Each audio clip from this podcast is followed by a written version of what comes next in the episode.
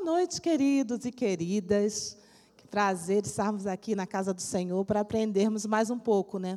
Sempre bom aprender. Nós nunca sabemos tudo, nunca damos conta de tudo, embora a gente hoje tenha o Senhor Google, que nos ajude muito, né? nos oriente em algumas coisas. Às vezes a gente erra muito porque a gente pesquisa tudo e fica preocupado além da conta, mas aprender é sempre uma coisa muito boa e nós estamos aqui para continuar aprendendo. O tema que está proposto para hoje é Você vale muito. Há um propósito para a sua vida. Queria que você virasse para a pessoa do seu lado e você dissesse isso para ela. Você vale muito. Há um propósito de Deus na sua vida. Amém? Cada um de nós valemos muito para o Senhor. Cada um de nós temos algo de especial. O Senhor nos formou lá desde o ventre. O Senhor foi cuidando de todos os detalhes. O Senhor ama a vida.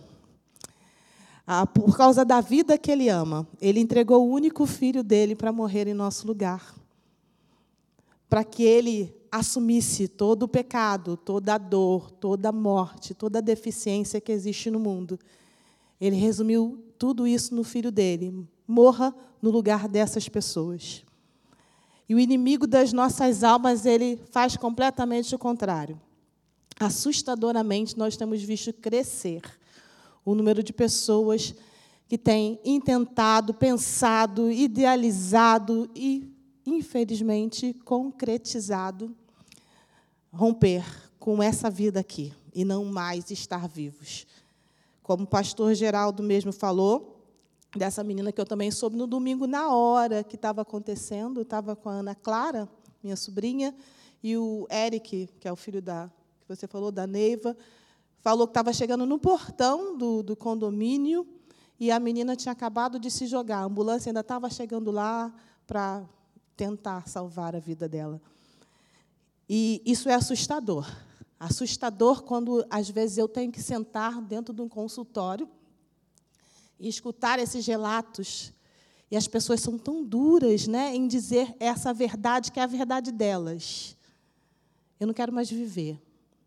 Eu quero tirar a minha vida. Não vale mais a pena ficar vivo. Isso dói em mim, lá no fundo do meu coração, como filha de Deus.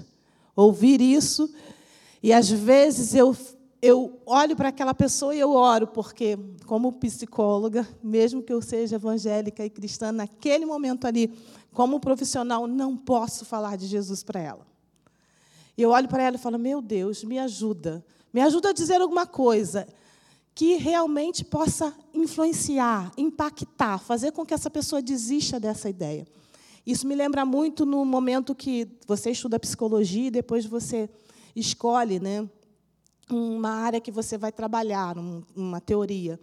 E eu, nas minhas dificuldades para a escolha, tinha psicanálise, TCC, são, cada teoria trabalha um autor, né, que você tem a sua base teórica para você defender, para você falar com as pessoas.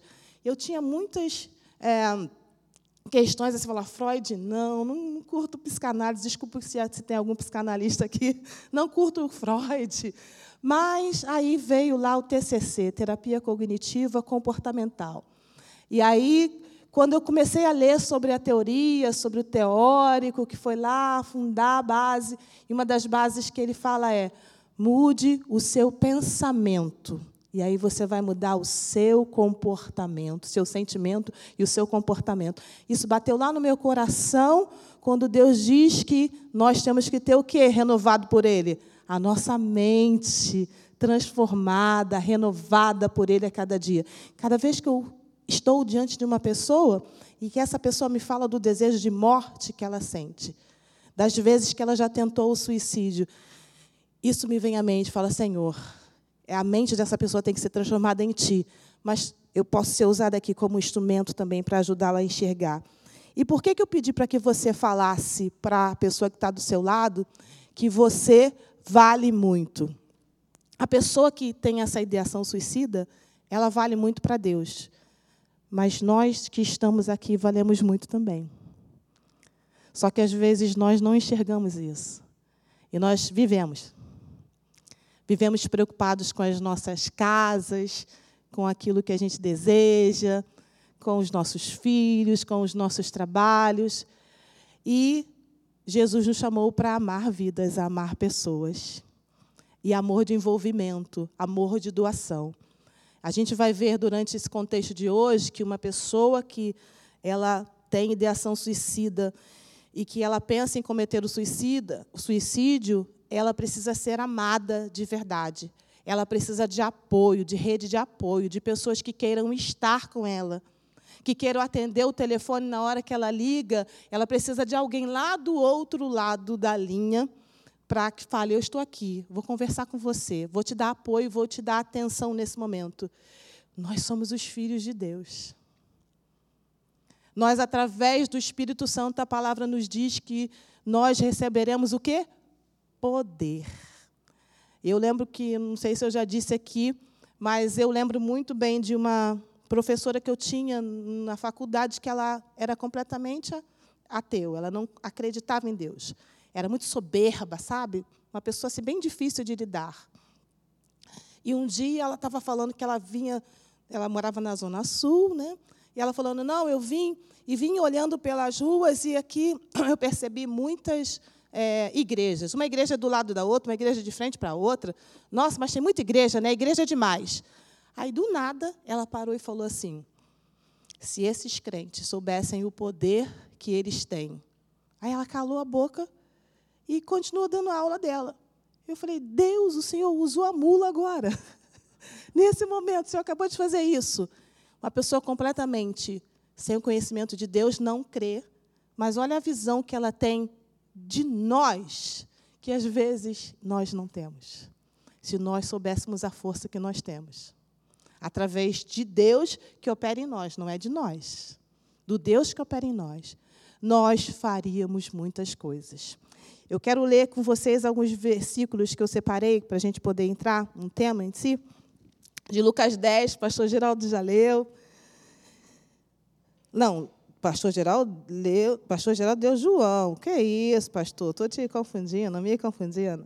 Lucas 10 diz assim, 27. Ele respondeu: Ame o Senhor, o seu Deus, de todo o seu coração, e de toda a sua alma, de todas as suas forças, de todo o seu entendimento, e ame o seu próximo como você ama a você mesma, ou a você mesmo.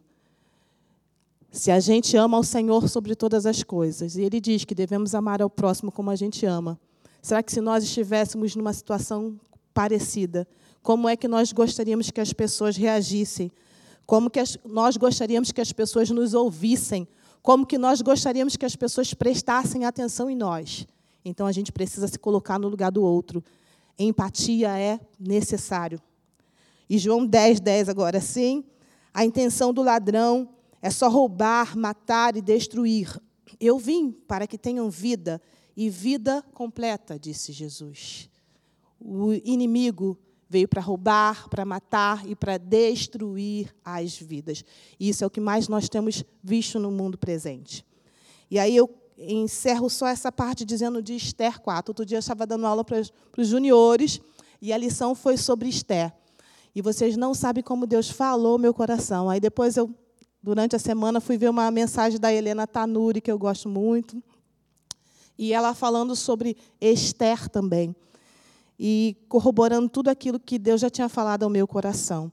Lá em Esther 4, 14, diz assim: Se você ficar calada numa ocasião como esta, o socorro e o livramento virão de outra parte para os judeus.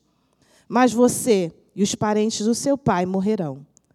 Quem sabe, se não foi por uma ocasião como esta, que você foi escolhida como rainha. O povo judeu estava sendo ameaçado de serem todos mortos. Esther foi uma judia que foi escolhida rainha, chegou nesse posto, nesse lugar, porque Deus permitiu que ela estivesse lá. Mas quando o seu, o seu primo, seu tio, né, falou que ela precisava interceder pelos judeus, Esther teve medo. Ela teve medo de chegar diante do rei, porque a Vasti já tinha desobedecido e tinha sido é, destituída do seu cargo de rainha, do seu posto. Esther ficou muito amedrontada e falou que não, eu não posso chegar perto do rei, eu não posso fazer nada. E aí o tio disse para ela: Mas Quem sabe se é para esse tempo que você chegou aqui, que você chegou nesse lugar de rainha, é que Deus te escolheu para fazer alguma coisa pelo seu povo. E eu trago isso para a nossa realidade. Por que, que Deus colocou a gente para viver nessa geração? Porque a gente olha e tem a impressão que a gente está vivendo numa geração corrompida e perversa triplamente. Que toda vez que a gente vê as notícias da televisão, a gente para para dar ouvidos a alguém, a gente fica chocado com tanta atrocidade, com tanta maldade, com tanta falta de, de, de misericórdia que há nos corações. E a gente fala, meu Deus, que geração é essa? Mas, meu Deus, que Rio de Janeiro, meu Deus, que Brasil. E aí a gente esquece, Deus colocou você nesse lugar.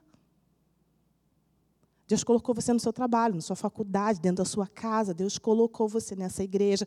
Deus tem um propósito para ter feito isso. Nós estamos inseridos nessa geração e a gente vai descobrir hoje que a gente pode fazer muito mais do que a gente tem feito. Auxiliando ações que já existem.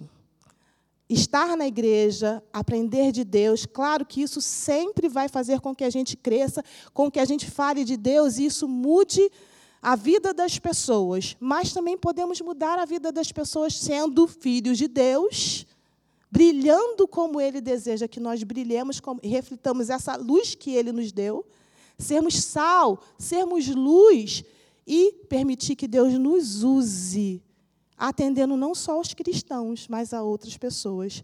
Você vai descobrir que você não precisa ser uma pessoa formada em alguma coisa, você só precisa se voluntariar para abençoar pessoas que não têm Deus no coração. Às vezes são informações que a gente desconhece. Infelizmente, no Brasil, a gente tem muito disso. Informações que são muito interessantes, muito legais, que as pessoas menos favorecidas têm acesso quase zero. Né? Quando a gente se interessa, a gente busca na internet, procura, algum profissional informa, mas fora disso, a gente nunca sabe de coisas que são muito importantes e que a gente pode fazer. Eu gostaria de compartilhar com vocês.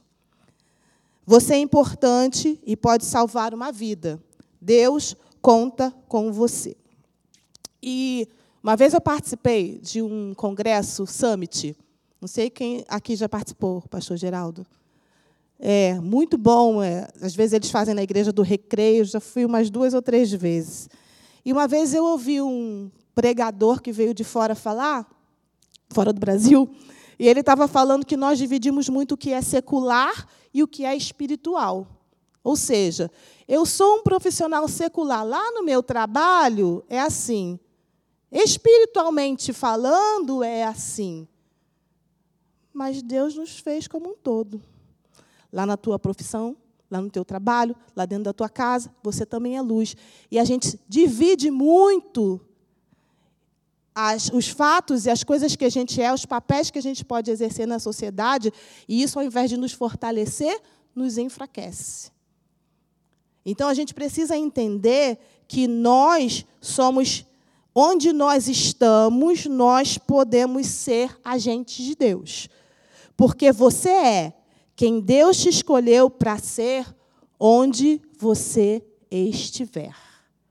Que essa noite você saia daqui com essa mentalidade, meu irmão. Você é quem Deus te escolheu para ser onde você estiver.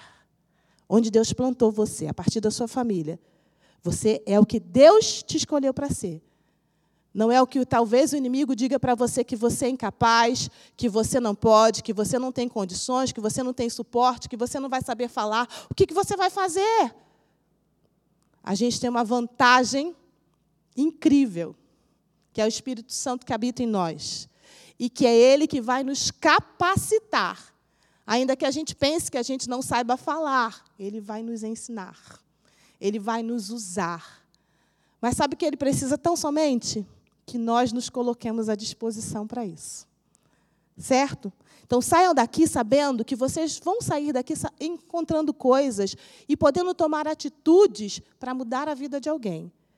Mas basta você querer se colocar nas mãos do Senhor. Amém? Vamos lá então. Eu gostaria que o Janderson colocasse lá o nosso primeiro slide, que fala primeiro dos dados né? Só para a gente ter uma noção do que tem acontecido. É nosso tema, você vale muito a um propósito, pode passar. Primeiro, eu já falei sobre isso, pode passar mais um pouquinho, Janderson. Isso, já falei também. Isso aí, chegou. O suicídio é considerado pelo Ministério da Saúde como um problema de saúde pública, tirando a vida de uma pessoa por hora no Brasil mesmo período no qual outras três tentaram se matar. Entendi isso. Uma pessoa por hora, quatro, na verdade. Uma consegue se matar, outras três estão tentando se matar. A cada uma hora, aqui no nosso país. Isso não são os dados do mundo, são os dados do nosso país. Eu quis fixar aqui. O suicídio é considerado pelo Ministério da Saúde como um problema de saúde pública tirando a vida de uma pessoa por hora no Brasil, está repetindo? Ah, é importante, ah, porque tem dois. Me ajuda, tá, Janderson? O suicídio é um importante problema de saúde pública, com impactos na sociedade como um todo. Segundo dados da Organização Mundial de Saúde, OMS, todos os anos, mais pessoas morrem como resultado de suicídio do que de HIV, malária ou câncer de mama, ou guerra e homicídios. A gente fala que o Rio de Janeiro é violento, que as pessoas matam uma outra, mas o suicídio mata mais. Aqui, no Brasil. Entre os jovens de 15 a 29 anos, o suicídio foi a quarta causa de morte depois de acidentes no trânsito, tuberculose e violência interpessoal. Trata-se de um fenômeno complexo que pode afetar indivíduos de diferentes origens, sexos, culturas, classes sociais e idades. Fenômeno. Não importa se a pessoa é rica, se a pessoa é pobre, se a pessoa tem dinheiro, não tem, se a pessoa é uma adolescente, aqui a gente tem uma estatística que o maior número está nessa incidência de 15 a 29 anos. Mas isso não significa que a gente não tenha suicídio de crianças e suicídio de idosos e suicídio das pessoas de meia idade. Então, isso tem afetado nosso país. Vocês viram ali, ó, mais do que é, câncer, AIDS, que a gente olha para isso, a gente, nossa, descobre que uma pessoa está com câncer. É obviamente é uma coisa que é dolorida, mas o suicídio tem matado mais. E volta lá para aquele versículo que a gente leu: o ladrão vem para roubar, matar, destruir. E é isso que ele tem colocado na cabeça das pessoas. Você não vale. Você não serve você não é importante. Você não vai chegar em lugar nenhum. Você não tem jeito. E são essas questões que vão minando o coração, a mente das pessoas e fazendo com que elas passem a não acreditar em si mesmas. E muitas vezes isso é validado dentro das próprias casas. E às vezes através de uma coisa que parece ser muito simples. Mas às vezes, quando um pai ou uma mãe ignoram ou elas é, desvalorizam coisas que são importantes, por exemplo, vou dar da Isa aqui, ministra de crianças, e o pessoal que trabalha aí nas escolas vai concordar comigo. Às vezes um desenho que uma criança faz. É claro que a criança tem todas as fases aí, né, educadoras? Primeiro ela vai fazer as garatujas, aquela, até crescer e fazer um desenho que tem uma forma. Mas a criança chegou com aquele desenho, mostra para o pai e para a mãe, e, ou para o irmão, eles pegam e jogam fora. Que coisa horrível. Nossa, você não sabe desenhar. Mas para aquela criança, aquilo foi o melhor que ela pôde produzir. Ela achava que estava lindo. E para ela, você pode é, pegar uma criança pequena e você fala: o que, que você desenhou? O papai, a mamãe. E você falou que está horrível. E você falou que ela não sabe. Porque a gente, às vezes, quer que a criança seja um adulto, né? um mini adulto. A gente não, não, não pensa que a, gente também passou por essas fases. E a gente quer que eles tenham comportamentos muito adultizados. Isso só citando as crianças. E aí vem os adolescentes que às vezes fazem uma coisa dentro de casa e você fala: Isso não está bom. Isso não está bom para quem, cara pálida? Quando você fazia na sua idade, quantas vezes você também ouviu da sua mãe? Isso não está muito bom, não. Mas talvez você ouviu de uma maneira mais carinhosa.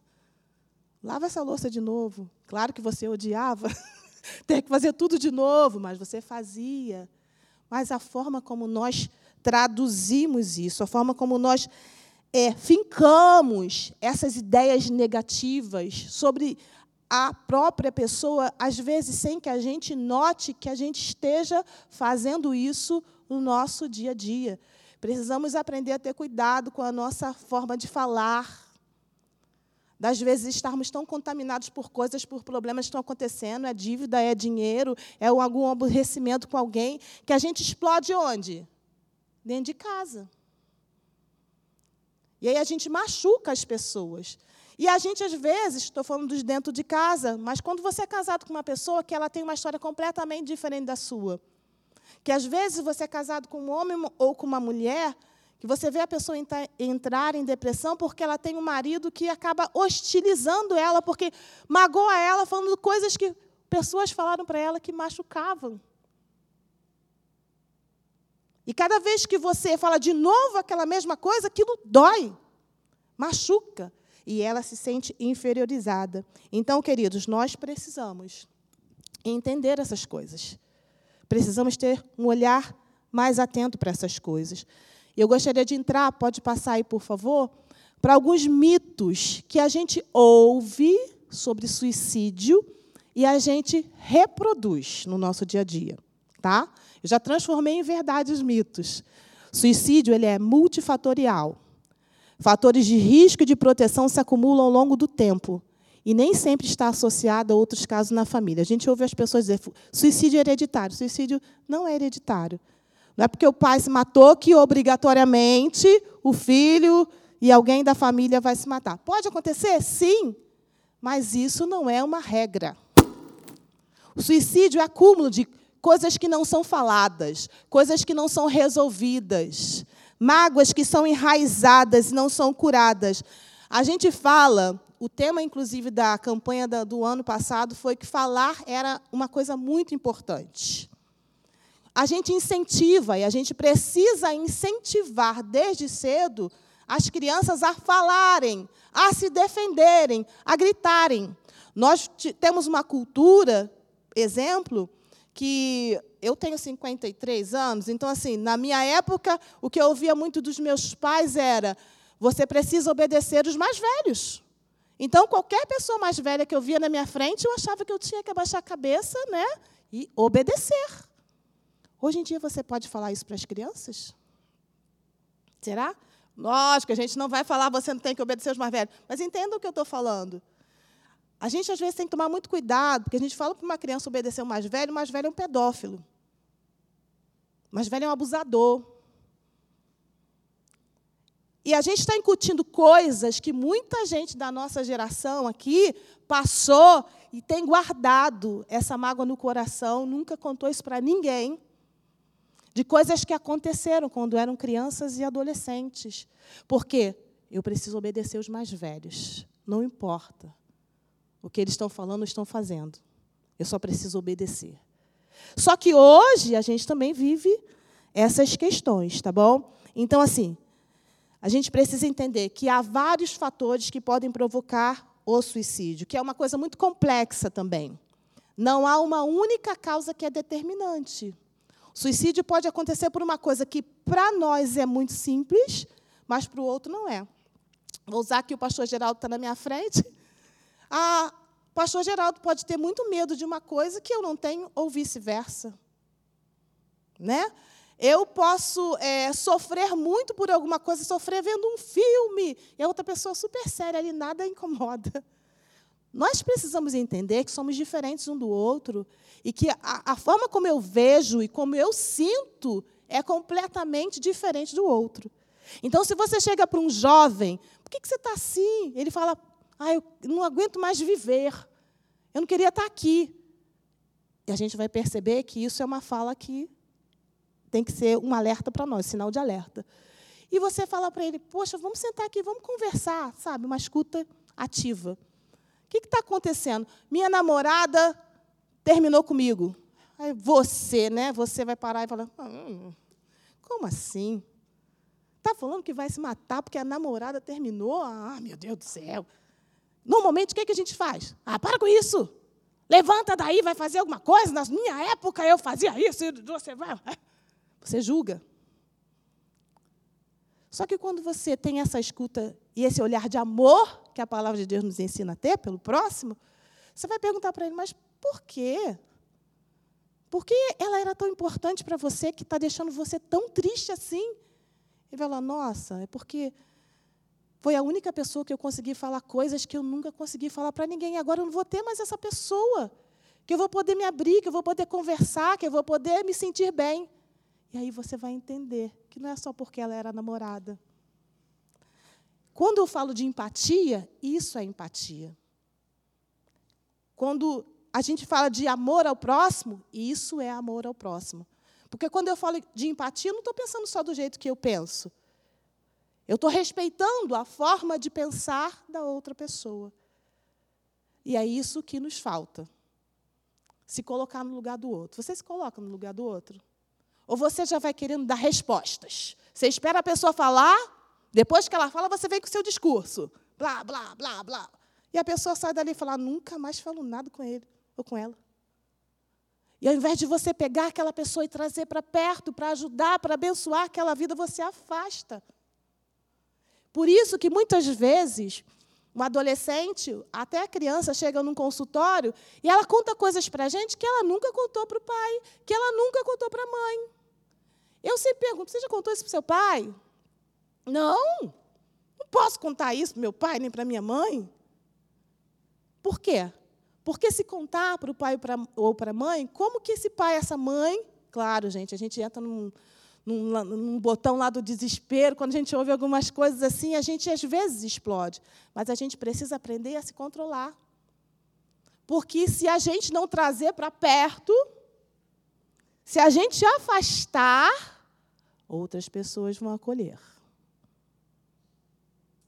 Outras coisas vão chegar. E aí a gente vai perder o controle. Vamos continuar? Ele ocorre com sentimentos de ambivalência. O que seria isso? O pastor Geraldo falou uma coisa importante aqui. Nem sempre quem está sorrindo está feliz. Nem sempre quem está postando fotos maravilhosas e lá, uh, lindas, e você olha, nossa, que foto é essa, né? Como é que consegue fazer essa elogia? No outro dia vai lá e tira a vida, ou depois de algumas horas. Teve uma blogueira aí, um, uns dois anos, três anos mais ou menos, que ela ia casar e o noivo, não sei quem lembra dessa história, o noivo deixou ela. Eu sei que ela foi casou sozinha e depois ela tirou a vida. Lindo, lindo lugar, o vestido dela, aquela coisa, as fotos lindas. Depois ela tirou a vida. De pessoas que você vê na internet viajando com a família, com um sorriso, no outro dia vai lá e tira a vida. Então, o sorriso, o que você vê estampado do lado de fora de uma pessoa, não é símbolo daquilo que ela sente. As pessoas hoje, por causa desse negócio de selfie, estão disfarçando muitos sentimentos e as emoções. Então a gente precisa entender que quem vê mais do que nunca aquele ditado, que quem vê cara não vê coração, é uma realidade. Então não olhe para o teu filho, para alguém que você conhece da tua família e fale: "Tá tudo bem, está sorrindo". Está sorrindo? Aquilo é de verdade?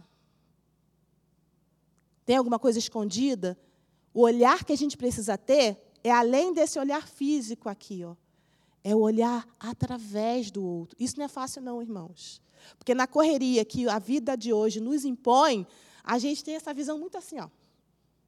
A gente fala na igreja com as pessoas de forma superficial. Boa noite, tudo bem? Tá tudo bem contigo? Tudo bem? Vai lá, irmão. Isso. Verdade ou mentira que eu estou falando? Mas dificilmente a gente para. Você não está bem hoje, não, né? Estou sentindo que você está. Vou orar por você. Quer conversar? Depois eu vou te ligar. E realmente ligar, e realmente conversar, e realmente dar voz a essa pessoa. As pessoas hoje precisam ter voz, ter voz para falar. A outra questão que a gente precisa reconhecer esses sinais de alerta que a gente vai falar e depois que a gente reconhece, oferecer apoio. E isso ajuda a prevenir o suicídio. Antigamente as pessoas falavam que falar em suicídio era um fator que fazia com que as pessoas que ficassem com desejo de se suicidar. E por isso, vamos não, não vamos falar, vamos ficar quietos, não vamos falar sobre isso. Porque senão as pessoas vão despertar e vão querer se matar. Porque senão vão descobrir formas de se matar. Não é assim que acontece.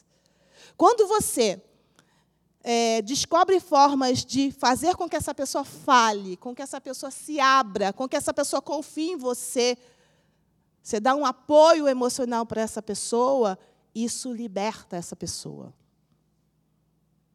Isso faz com que ela encontre em você, em cada um de nós, que se dispõe a fazer, apoio, ouvido, atenção, uma escuta ativa, que a gente vai falar sobre isso daqui a pouco. E a expressão do desejo suicida nunca deve ser interpretada como ameaça ou chantagem emocional. O que é essa expressão do desejo suicida? A pessoa falar: eu não aguento mais, eu vou me matar, não vale a pena viver. Aí a gente olha e fala assim: ai, nossa, que drama. Para de fazer drama. Ai, não aguento mais você falar isso toda hora.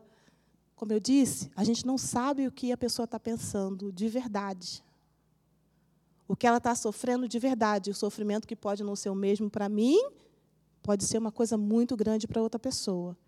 Então, cada vez que a gente trata uma fala dessa como algo que significa somente uma chantagem emocional, ou somente uma coisa para chamar a atenção, nós estamos deixando de cuidar de alguém que pode estar indo para o abismo.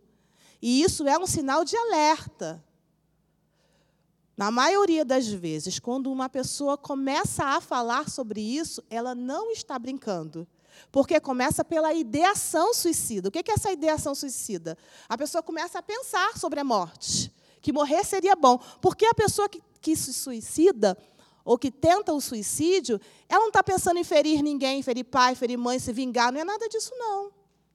A única coisa que ela pensa é em acabar com o sofrimento aquilo dói demais.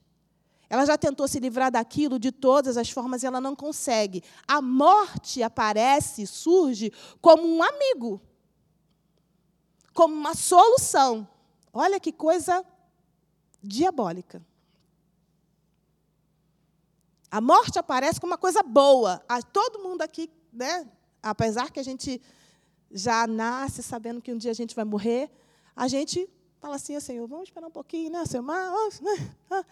Ninguém que fala ah, pode me levar, Senhor. A gente quer viver. Mas essas pessoas querem morrer. Elas estão fazendo uma escolha. Por mais difícil e duro que isso possa nos parecer, elas estão escolhendo não ficar viva. Isso é duro, irmãos, mas isso é uma verdade. E aí a gente vai mudar aqui como a gente pode identificar esses sinais. Só esse que está pequeno, tá? Mas eu vou ler aqui para vocês. Primeiro, a gente precisa observar as mudanças do comportamento dessa pessoa. Pensamentos repetitivos, dizer que a vida está sem sentido, sem propósito. A pessoa que não tem sonhos, que ela está vivendo por viver que ela não quer mais pentear o cabelo. Sabe a depressão? Que a pessoa não quer sair de casa, a pessoa não quer ver ninguém, a pessoa não acha graça em nada. Aí você fala. Outras coisas a gente vai ver aqui. Aí você fala coisas para ela que não ajudam. Pelo contrário, só atrapalham. Mudança de rotina, deixar de fazer coisas que ela tem prazer de fazer. Gostava de jogar futebol, de repente você vê aquela pessoa, todo mundo, vamos fulano para o futebol. Ai, estou com vontade, não. Tudo bem, um dia vai que você não esteja com vontade, você não querer fazer alguma coisa que você gosta. Mas quando isso no outro dia também, no outro também, no outro também, no outro também, no outro também, e a pessoa muda essa rotina de coisas que ela teria prazer de fazer, que ela gosta de fazer, é um sinal de alerta. E uma outra coisa que não parece, mas é um sinal de alerta, que é muito importante falar, é a felicidade súbita. Sabe quando uma pessoa está bem deprimida?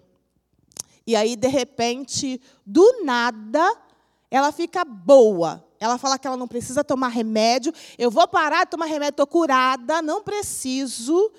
E ela, ela vai na casa das pessoas, ela liga para todo mundo. Ela tem uma felicidade assim, ó, que vai do zero ao cem na velocidade luz.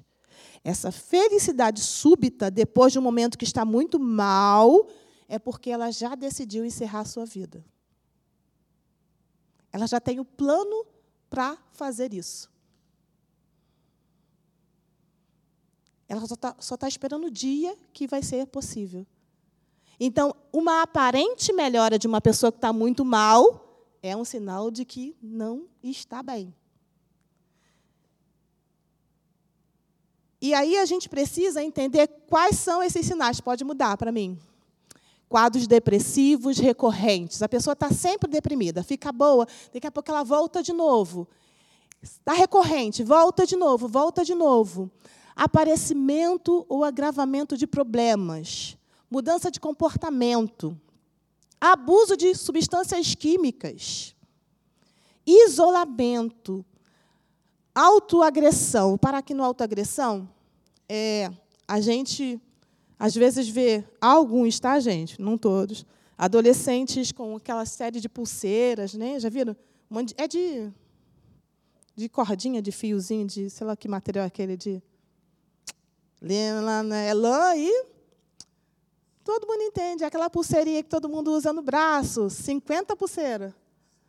Não, não é, tem de miçanga, tem de várias, que eles botam assim um monte, assim, uma fileira de pulseira assim no braço. Ou a gente vê eles num calor de 40 graus com casaco, capuz. Gente, isso é normal? Gente, isso não é normal. Só que, pasmem, é saber que muitos pais não percebem é que acham, ah, adolescente sente frio. Essa pulseira está na moda. E muitas vezes, quando é, são tiradas as pulseiras, vão se descobrir os cortes aqui, ó, que são as tentativas. Porque cada vez que ela está sentindo uma dor, ela pega uma faca, ela pega uma gilete, ela pega uma tesoura, qualquer objeto cortante, ainda que seja um, um pedaço de vidro, uma telha, e ela vai fazendo assim. Sabe por quê? O que eles falam?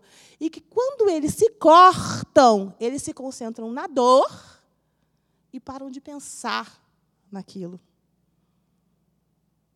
Só que eles começam desconcentrando da dor. Só que aí os cortes vão ficando mais profundos, mais profundos, mais profundos, mais profundos. Até cortar uma veia.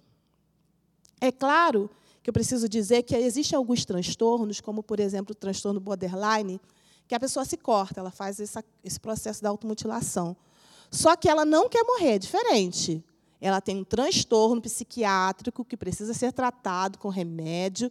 E ela realmente tem essa questão também do, do prazer na dor, mas ela não quer morrer. E ela fala isso, quem tem transtorno, que é tratado, né? Ela fala, não quero morrer, não. Mas a dor é importante para mim, porque quando eu corto, eu me distraio. E não pensa que uma pessoa que tem borderline, só para a gente entender, é, ela não tem vida ativa, ela não trabalha, ela não tem namorado, marido e filhos, não, é uma pessoa que tem vida normal. Assim como uma pessoa esquizofrênica tratada com remédio e, e, e acompanhamento, terapêutico, ela também vive vida normal. Se deixar de tomar um remédio, que é o problema. São pessoas que às vezes estão convivendo com a gente. Porque, na verdade, a gente não sabe quem está bom, quem está. Como a gente falou, quem vê estereótipo não enxerga o que está dentro. As pessoas convivem. Sabe qual uma das maiores dificuldades que eu não posso deixar de falar também? Das pessoas se abrirem e falarem porque elas não querem ser estigmatizadas. Porque, infelizmente, se uma pessoa Ô, irmãos, vamos aprender a guardar nossa língua, né? Ô, Senhor, nos ajude. Quando uma pessoa vai contar para outra que ela está com problemas, ela está pensando em suicídio, ela quer morrer, que a vida não vale a pena. Você, ao invés de ajudar aquela pessoa, você, nossa, vou até falar de uma maneira cristã, que todos são, né? Ora por ela, porque ela está pensando em se matar. Aí você não sabe para quem você está falando, que o outro vai falar para o outro, vai falar. E aquela pessoa, quando você olha, tadinha, ela pensa em se matar, né? Você não sabe como aquela pessoa sofre mais. Ela não quer ser enxergada como tadinha. Ela não quer ser enxergada como coitada. Ela quer ter força para viver. E cada vez que você olha para ela assim, eu sei. Meu Deus. Você só está dando força para uma coisa que é muito ruim e ela quer se livrar, para um sentimento que ela não quer ter. E muitas vezes isso impede as pessoas de chegarem perto de nós. Elas têm vontade de falar. Elas têm vontade de ter alguém que as escute, mas elas têm medo da consequência que a fala dela pode provocar. E como a gente lida com os seres humanos, a gente tem que prestar muita atenção nisso. Quando a gente abraça, quando a gente acolhe a pessoa, ninguém precisa saber, é só você e a pessoa. É você orando pela pessoa, aquela pessoa confiou em você, ora com ela. Depois você vai entender que você pode fazer coisas também por essa pessoa. Mas às vezes, na boa vontade, aí você passa. Não, irmão, trata essa pessoa como normal. Ela precisa disso. Ela precisa ser enxergada como uma pessoa capaz, porque ela já se acha incapaz. Ela já se acha destruída. E se eu olhar para ela assim, eu só estou piorando esse sentimento. O teu olhar é importante. A forma como você enxerga essa pessoa e como você reage a ela é importante. Ela quer teu apoio, ela não quer tua pena. Ela já tem pena suficiente dela mesma. Ela precisa que você abrace, a acolha. Então, é, outros sinais também. Não, Janderson me confundindo, tem dois negócios aparecendo ali, duas televisões, a pessoa não enxerga direito. Estou brincando, Janderson, está me ajudando muito. E aí, agora pode passar, Janderson. E a gente vai falar sobre as frases de alerta. Coisas que a gente costuma ouvir as pessoas dizerem e que passam. Você vai identificar, talvez, coisas que você já ouviu pessoas perto de você falar, ou, eu não sei se você veio aqui, e coisas que você mesmo falou já algum dia ou como você está se sentindo. Eu preferi estar morto. Eu não aguento mais. Eu sou um peso para os outros. Os outros vão ser mais felizes sem mim. Eu desejaria não ter nascido. Caso não nos encontremos de novo, Quantas pessoas já ouviram essas frases? Levantem a mão. A gente ouve isso direto. E às vezes a gente vai criando estigmas. Ah, bobagem, quer chamar atenção. Ah, ai, pessoa chata. Isso é um sinal de alerta. Quando a gente ouve uma pessoa fazer essa declaração, a gente tem que prestar atenção. A gente, a luzinha tem que acender. E a gente precisa começar a prestar atenção nessa pessoa. Que no final a gente vai ver como que a gente pode agir para ajudar. E não simplesmente ouvir esse tipo de coisa e vive a tua vida, ela vive a dela. Nós vivemos esse século de individualidade, cada um na sua. Mora no condomínio, fechadinho na tua caixa. Mora na tua casa, cuida da tua vida. Não que isso não seja certo. A gente, às vezes, até precisa fazer isso. Mas, às vezes, a gente acaba fazendo demais. E aí a gente se isola das pessoas, as pessoas se isolam de nós. A gente não vê a necessidade do outro. E quem fala da possibilidade de suicídio já pode estar pedindo ajuda.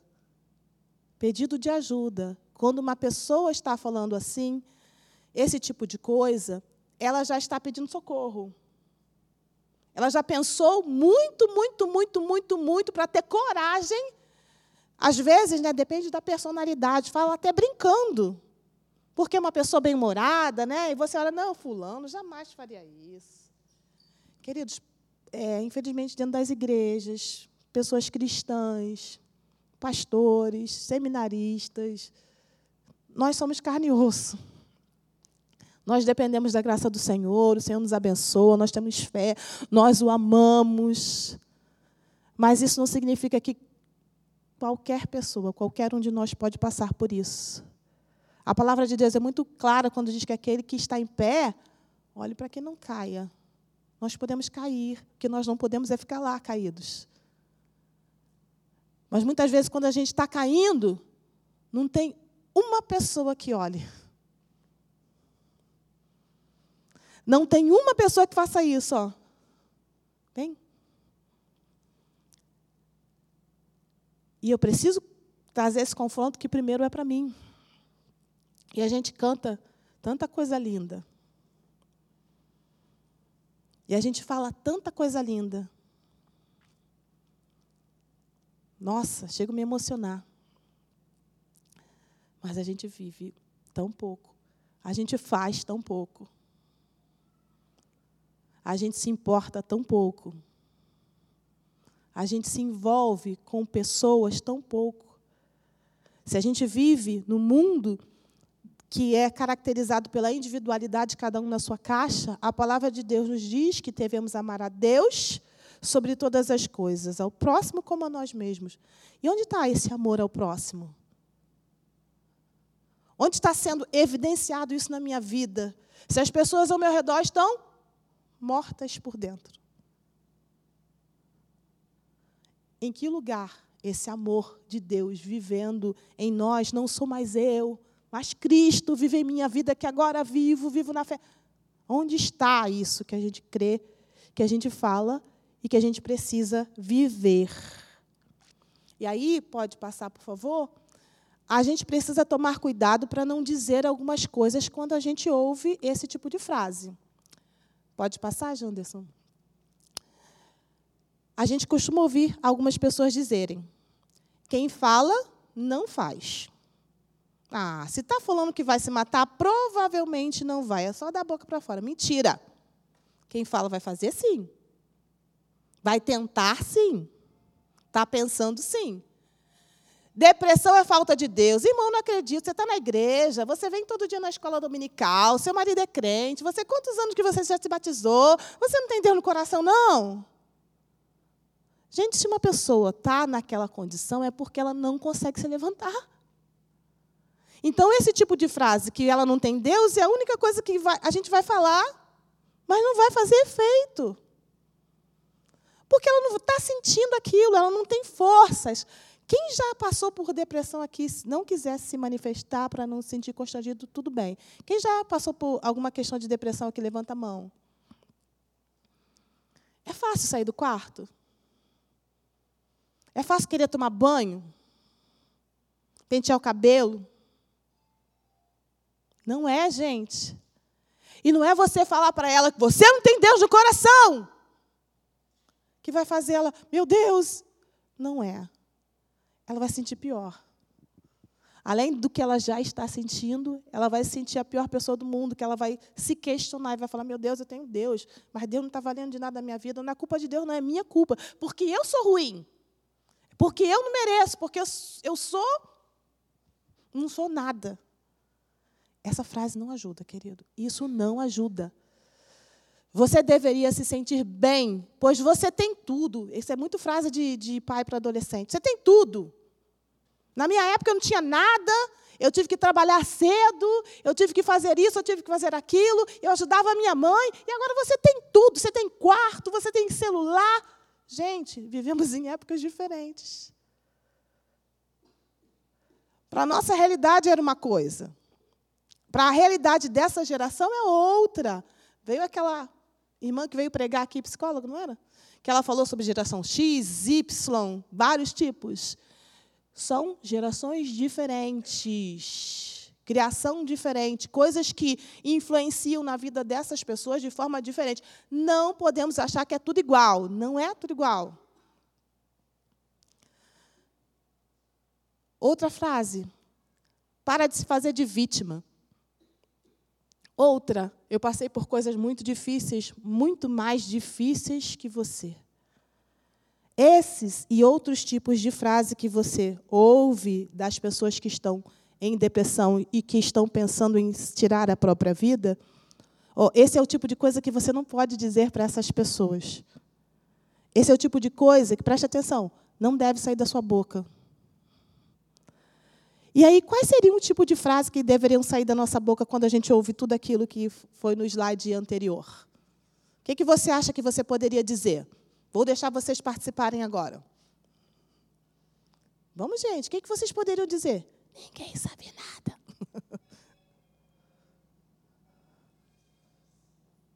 Não? Ninguém quer arriscar? A pessoa chega para você e fala: a vida não tem mais sentido para mim.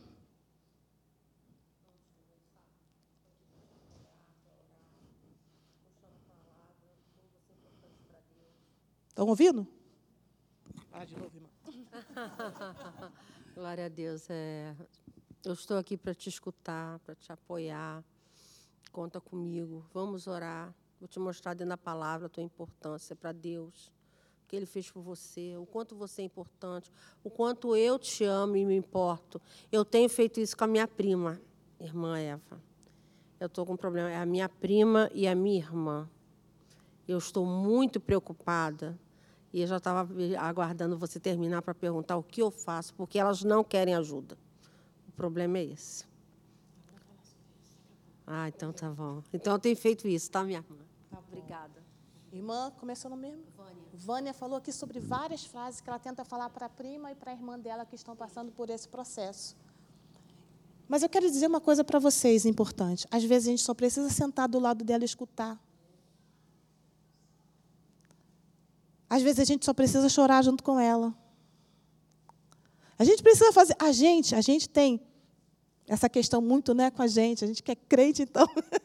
Aquela coisa assim, não, tem que dar uma palavra, eu tenho que dar uma palavra, eu tenho que dar uma palavra. Né? Eu tenho que dar uma palavra. Mas às vezes você não precisa dar palavra. Às vezes, sentar do lado dela é mostrar amor de Deus. Porque Jesus ia nos lugares onde as pessoas, os discípulos não iam, as pessoas que se diziam cristãs não iam. Ele comia com pessoas que outras pessoas não fariam a mesma coisa que ele fez. Nos lugares inusitados. Algumas pessoas dizem que Jesus foi revolucionário. é legal dizer isso. Mas Jesus fez coisas que mostram para a gente que às vezes a gente tem que sair de dentro da caixa. Quando eu falo para uma pessoa que Jesus ama, a ama, mas essa pessoa está passando fome, essa frase tem que efeito? Já ouvi alguém falar, fala mais alto. Zero. Porque aquela pessoa tem o quê? Fome. Mas quando eu levo uma compra para ela, eu chego lá, eu entrego a compra para ela, eu falo para ela: Jesus te ama. Ela vai entender: Jesus te ama. Porque eu vou além só da frase, só da coisa bonita. Né? Eu vou, vou com gesto. Jesus era muito assim, ele, ele não ia só com. Ele, ele ia, ele sim, era, era, ele se entregava. Ele fazia o melhor. Ele usava o que ele estava vendo, né, as parábolas, para trazer a, a pessoa à realidade. Nós precisamos ser parecidos com ele, nos tornarmos semelhantes a ele. Pegar os exemplos dele e tornar isso real na nossa vida. Então, às vezes, nos basta simplesmente sentar do lado e ficar ali. Porque, irmãos, tem horas que a gente não sabe o que falar, gente. Vocês sabem que eu enfrento isso no consultório, às vezes? De verdade, de verdade. Com tudo que a gente aprende. Às vezes, uma pessoa chega tão pesada, tão carregada, tão. Nossa, que aquela pessoa fala. Já aconteceu comigo, estou confessando aqui para você, que eu olho assim e falo, Deus, e agora? O que, que eu faço? O que, que eu falo? E eu fico ali em oração. E eu deixo a pessoa falar, falar, falar, falar. Vocês sabem que em alguns momentos, ainda como uma profissional, eu falo pouquíssimas frases. E a pessoa sai de lá falando assim, depois de ter escutado ela muito, muito, muito, deixa ela falar, falar, falar, falar. Nossa, muito obrigado, você me ajudou muito. E eu falo, hum, não falei quase nada, Jesus. Mas ela precisava falar. E a Bíblia diz até que a gente tem que ouvir mais do que falar. Falar menos, ouvir mais. Falar é prata, ouvir é ouro. Tem um texto bíblico assim, não tem, pastores? tem? Tem? Tem sim, gente, me ajuda. A gente gosta de falar. A gente gosta de ter respostas. A gente às vezes não tem, não. Mas presença, apoio, estar ali é importante. Pode passar, por favor? Já estamos indo para o final. Onde procurar ajuda? Vocês estão vendo ali o CVV, né? Como vai você? E ali está embaixo nos quadradinhos vermelho, lilás, amarelo e azul, está escrito chat, ligue 188, e-mail e endereço. O que é o Centro de Valorização à Vida? O Centro de Valorização à Vida existe há 60 anos no Brasil. E é o Centro de Valorização à Vida que criou o Setembro Amarelo, que tem menos tempo agora, é novo, a campanha do Setembro Amarelo. Exclusivamente sobre o suicídio, que no dia 10 de setembro é o dia do combate, mas o mês todo é as ações é, de políticas públicas né, para falar sobre suicídio, tratar sobre isso.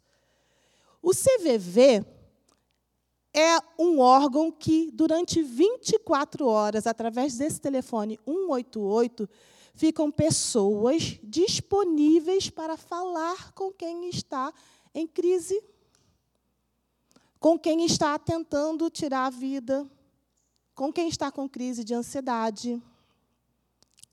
Quantos já tinham ouvido falar sobre o CVV? Levanta a mão. E sabe de uma coisa bem legal do CVV?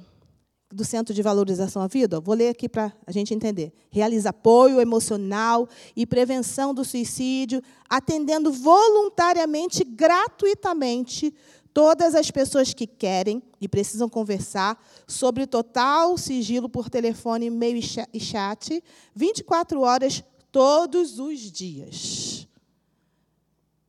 Todos os dias. E sabe que é uma coisa bem legal que a gente vai falar?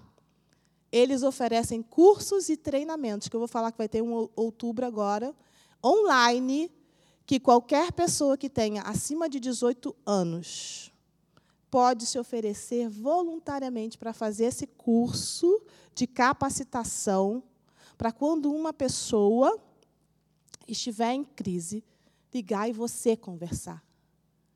Quando eu disse que a forma da gente, da luz brilhar, não é só debaixo do alqueire, para a luz brilhar no alto, nós podemos fazer, irmãos.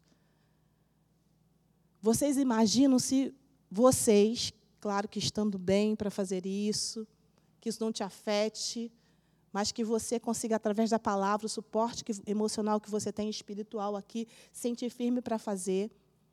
Quando uma pessoa ligar e você ir falando com ela, você vai receber um treinamento gratuito para ajudar as pessoas. Irmãos, eu quero só trazer para dentro da nossa realidade de igreja. Aqui, quantos membros a gente tem, pastor Geraldo? 800, 900, mil membros que a gente tem, né? Os que entram aqui, saem, mil membros. Se só 500, só 500, fossem fazer esse curso da centro de valorização da vida. Essas pessoas estariam ou estarão ou não atendendo o ID de Jesus. Porque quando ele fala de fazer discípulos, o que, que ele fala? Indo por onde você estiver. Você pode. Você pode se capacitar gratuitamente de dentro da sua casa, porque é online, para se disponibilizar para que evite que uma pessoa tire a sua própria vida. Você pode ser canal de bênção, você pode ser ponte. Você só precisa se disponibilizar. Mas ainda que você não queira se inscrever, você pode, irmão, irmãos, irmã, fazer o curso para abençoar as pessoas aqui dentro da igreja. Você vai aprender a ter um olhar diferente, você vai aprender a identificar as pessoas. Você vai saber o que falar para as pessoas que estão aqui dentro da igreja. Se a gente fizer só isso, nossa, a gente está fazendo uma coisa tremenda. Você, como professora, já imaginou que você pode identificar seus alunos na escola? As mães dos seus alunos? Como eu disse, às vezes as coisas vêm a nós e a gente não tem acesso. Quantas pessoas sabiam do curso gratuito que é o Centro de Valorização à Vida dá, que você poderia ser um voluntário, que você pode atender o telefone para ajudar alguém? Quem sabia disso, levanta a mão. Ninguém. Algumas pessoas sabiam do 188, né? Que você pode ligar e alguém vai te atender e vai te acalmar naquele momento. É um telefone com acesso 24 horas. Às vezes não tem o pai perto, a mãe perto, alguém perto para ajudar, mas é uma pessoa que vai dar um suporte. Entre uma pessoa que quer tirar a vida, qualquer pessoa que for te atender do outro lado da linha para te ouvir e para te acalmar, liga 188, melhor. Do que a pessoa ficar ali sozinha, sem suporte nenhum, e acabar tirando a vida. Então, assim, queridos, de graça, tá? Centro de Valorização à Vida. É, eles, nós, eles têm postos aqui no Rio de Janeiro, em Nova Iguaçu, e tem no centro do Rio de Janeiro, onde você também pode se oferecer para ir até lá fazer esse tipo de trabalho. Ou você vai fazer online, vai se disponibilizar. Eles, quando você entra no site, no site não, esse é um blog, tá? A gente costuma falar site. Esse é um blog, que tem o blog e eles têm também Instagram. São duas coisas que eles têm, blog e Instagram. Então, esse blog, você entra lá no menu e você vê todas as informações, como é que você se inscreve, onde é que vai ter o curso, qual é a data, tudo bem definido. Tem lá, inscreva-se. Aperta um botão. Só isso. Para fazer um curso para você saber como é que você pode ajudar. Último nosso slide aí, me ajuda, Janderson. E o que, que a gente pode fazer? A irmã nos perguntou aqui uma coisa que a gente pode fazer. O que, que a gente tem que fazer? Se essa situação chega até nós, o que a gente deve e o que a gente pode fazer? A gente pode ter uma coisa que a gente chama de escuta ativa. O que é essa escutativa? Até já brinquei um pouco aqui, falando de. Não é escutar de qualquer jeito. Ah, depois a gente se fala. Tudo bem, não é isso. É o olhar de empatia, é o envolvimento. O ato da escuta deve ocorrer de forma profunda, com a compreensão da situação e do sentimento que a pessoa está vivendo. A nossa escuta precisa ser para além daquilo que a pessoa quer dizer. Lembra que eu dei o exemplo lá do namorado que tinha terminado? Não é só porque terminou com o namorado, tem um motivo mais profundo. Que a gente só vai descobrir se a gente se importar e se a gente se, colocar ali. É, é importante a gente saber que a gente pode se oferecer para escutar uma pessoa que do outro lado está querendo tirar a vida. Eu separei um trecho aqui para a gente ler, para eu ler para vocês. Um dos caminhos para o apoio é ajudar a pessoa a ter menos isolamento e mais esperança na possibilidade de mudança e também reassumir o controle sobre isso. A partir daí, não podemos consertar, não podemos mudar. O que a gente pode fazer é unicamente escutar e ajudar com essa esperança. Se fizermos isso, teremos cumprido com o nosso trabalho. Escutar.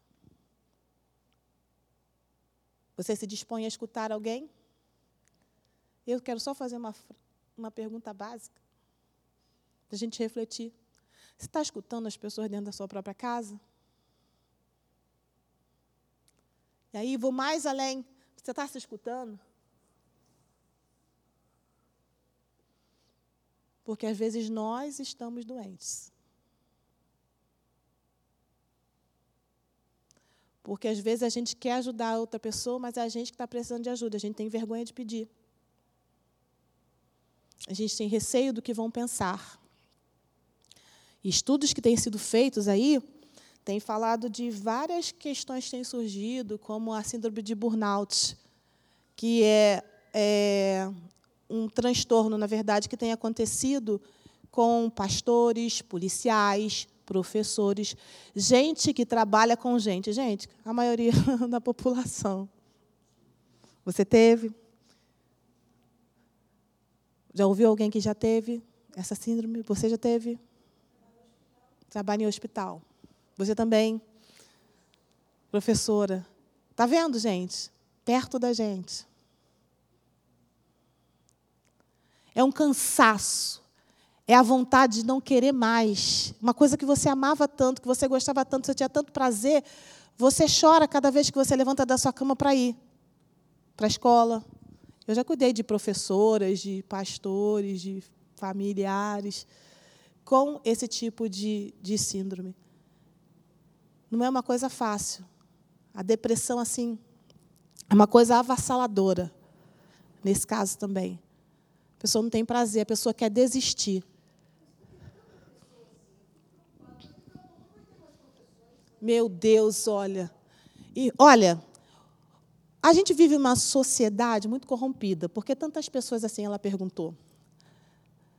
E o efeito que isso traz, né, para a nossa cultura, para o nosso fazer em qualquer profissão é muito triste.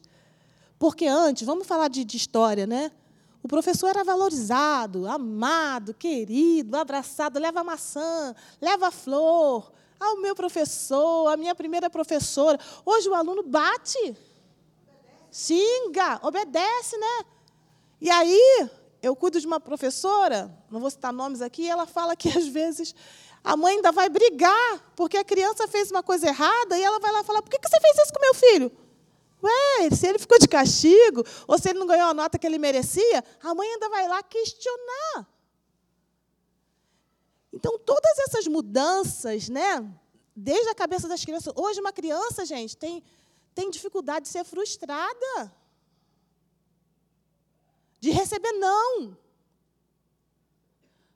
Quantas vezes você recebeu não? Meu Deus, aí eu vou brincar com uma coisa.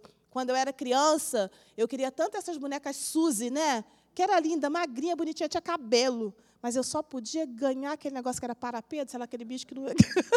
que era grande, assim, gente, eu nunca pude ganhar. Eu, Eva, Eva, nunca pude ganhar uma Suzy. Fiquei frustrada. Eu falava para Deus que queria uma menina. Foi difícil ter uma menina, depois eu conto essa história, essa parte. Mas quando eu consegui. Nossa, vocês acham? Não tinha mais Suzy, tinha Barbie. Nossa, minha casa tinha muita Barbie. Teve até festa de aniversário de Barbie. As coisas mudam. Não é? Por isso que quando o nosso olhar tem que ser diferente para as gerações, para as pessoas. Então, é difícil a gente entender isso, mas isso tudo é construído. As vivências que a gente tem hoje levam a tudo isso que a gente tem enfrentado. Criança que não pode ser frustrada, que não pode receber não. É, é, é, você achar, você basear sua vida naquilo que as outras pessoas estão vivendo. Você ter um modelo de padrão de vida que você acha que você tem que seguir aquele padrão. Se só você, se você tiver um carro, só se você tiver carro você é feliz. Só se você é, é tiver um corpo padrão você é feliz. Você não vai se sentir bonito se você for diferente, você não se valoriza, você não se ama. Isso é colocado. Né? Nós temos uma vantagem muito grande de termos as mídias, a evolução, a tecnologia. Isso é muito legal. Mas também a gente acaba entrando na onda de muita coisa que está acontecendo, se comparando. A gente erra, né? Verdade. A gente erra porque a maioria dos, das pessoas que tem, é, tem uma vida, um poder aquisitivo maior, elas não podem estar em casa por causa do trabalho, porque muitos querem ganhar o dinheiro, aquela coisa toda, a gente conhece histórias. E aí eles pensam que eles dão um presente para os filhos e substitui a presença, substitui o carinho, substitui a conversa, substitui o amor e não substitui.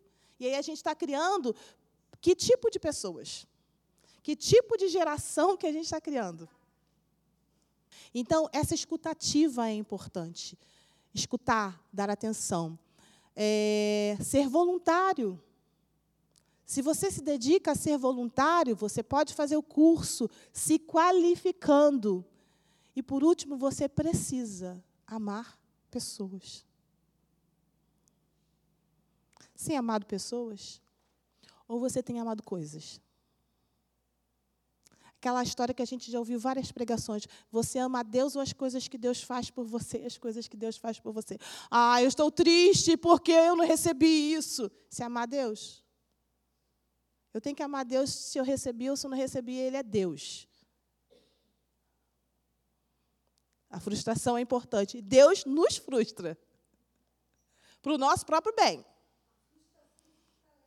Exatamente, fortalece a gente. Deus nos frustra. Apesar dele nos amar, a ponto de entregar o filho, às vezes nós vamos passar por, por frustrações.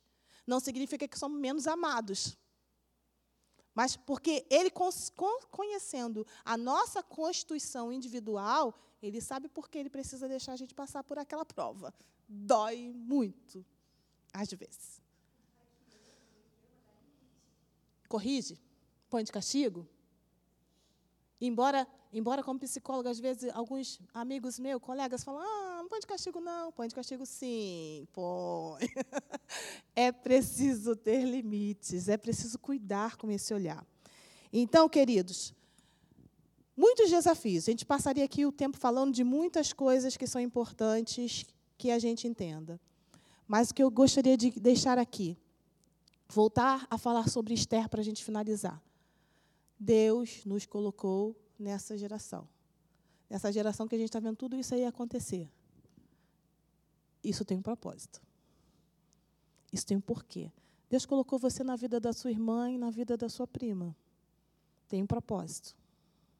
Deus trouxe você aqui porque Ele tem um propósito. Você precisava ouvir, conhecer, de repente se voluntariar ou fazer o curso para entender de que forma você pode ajudar melhor.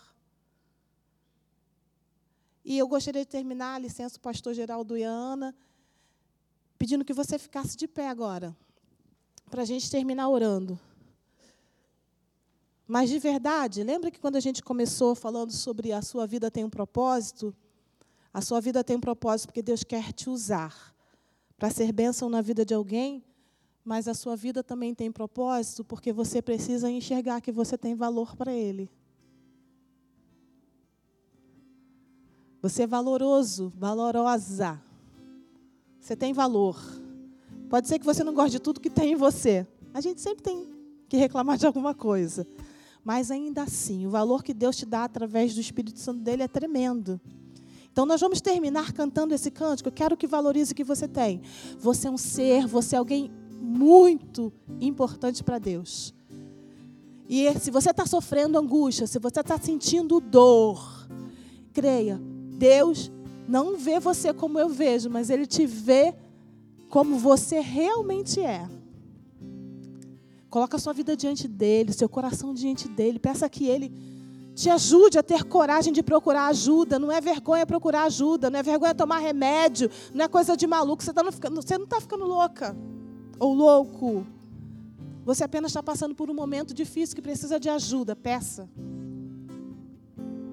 Ou você está Deus colocou uma pessoa que você conhece que precisa de ajuda. Ajude, seja instrumento de Deus.